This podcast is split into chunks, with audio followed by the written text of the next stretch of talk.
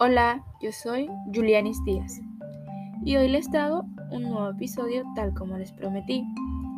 Para entrar en tema y no tener más enredos, ahora les resumiré sobre la diferencia entre permutación, variación y combinación.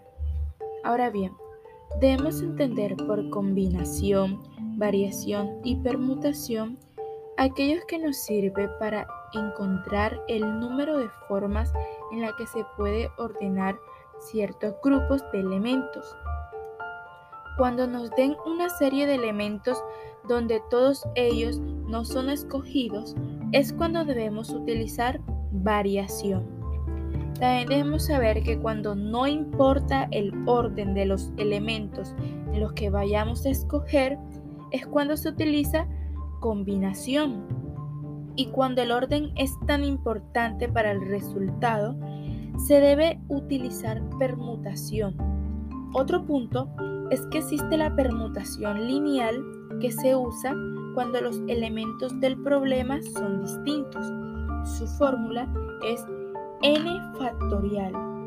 Luego podemos encontrar permutación lineal con una fórmula diferente que se aplica solo elementos que son iguales, la cual es n factorial sobre una sucesión de n1 por n2 por n3 y así sucesivamente.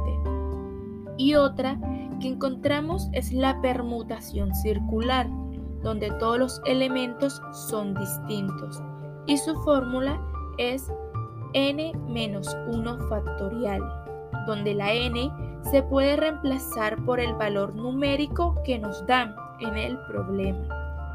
Ya que te pude decir y explicarte la diferencia y cuándo utilizar permutación, variación y combinación, espero que escuches mi próximo episodio y este episodio te haya gustado y no te haya enredado más.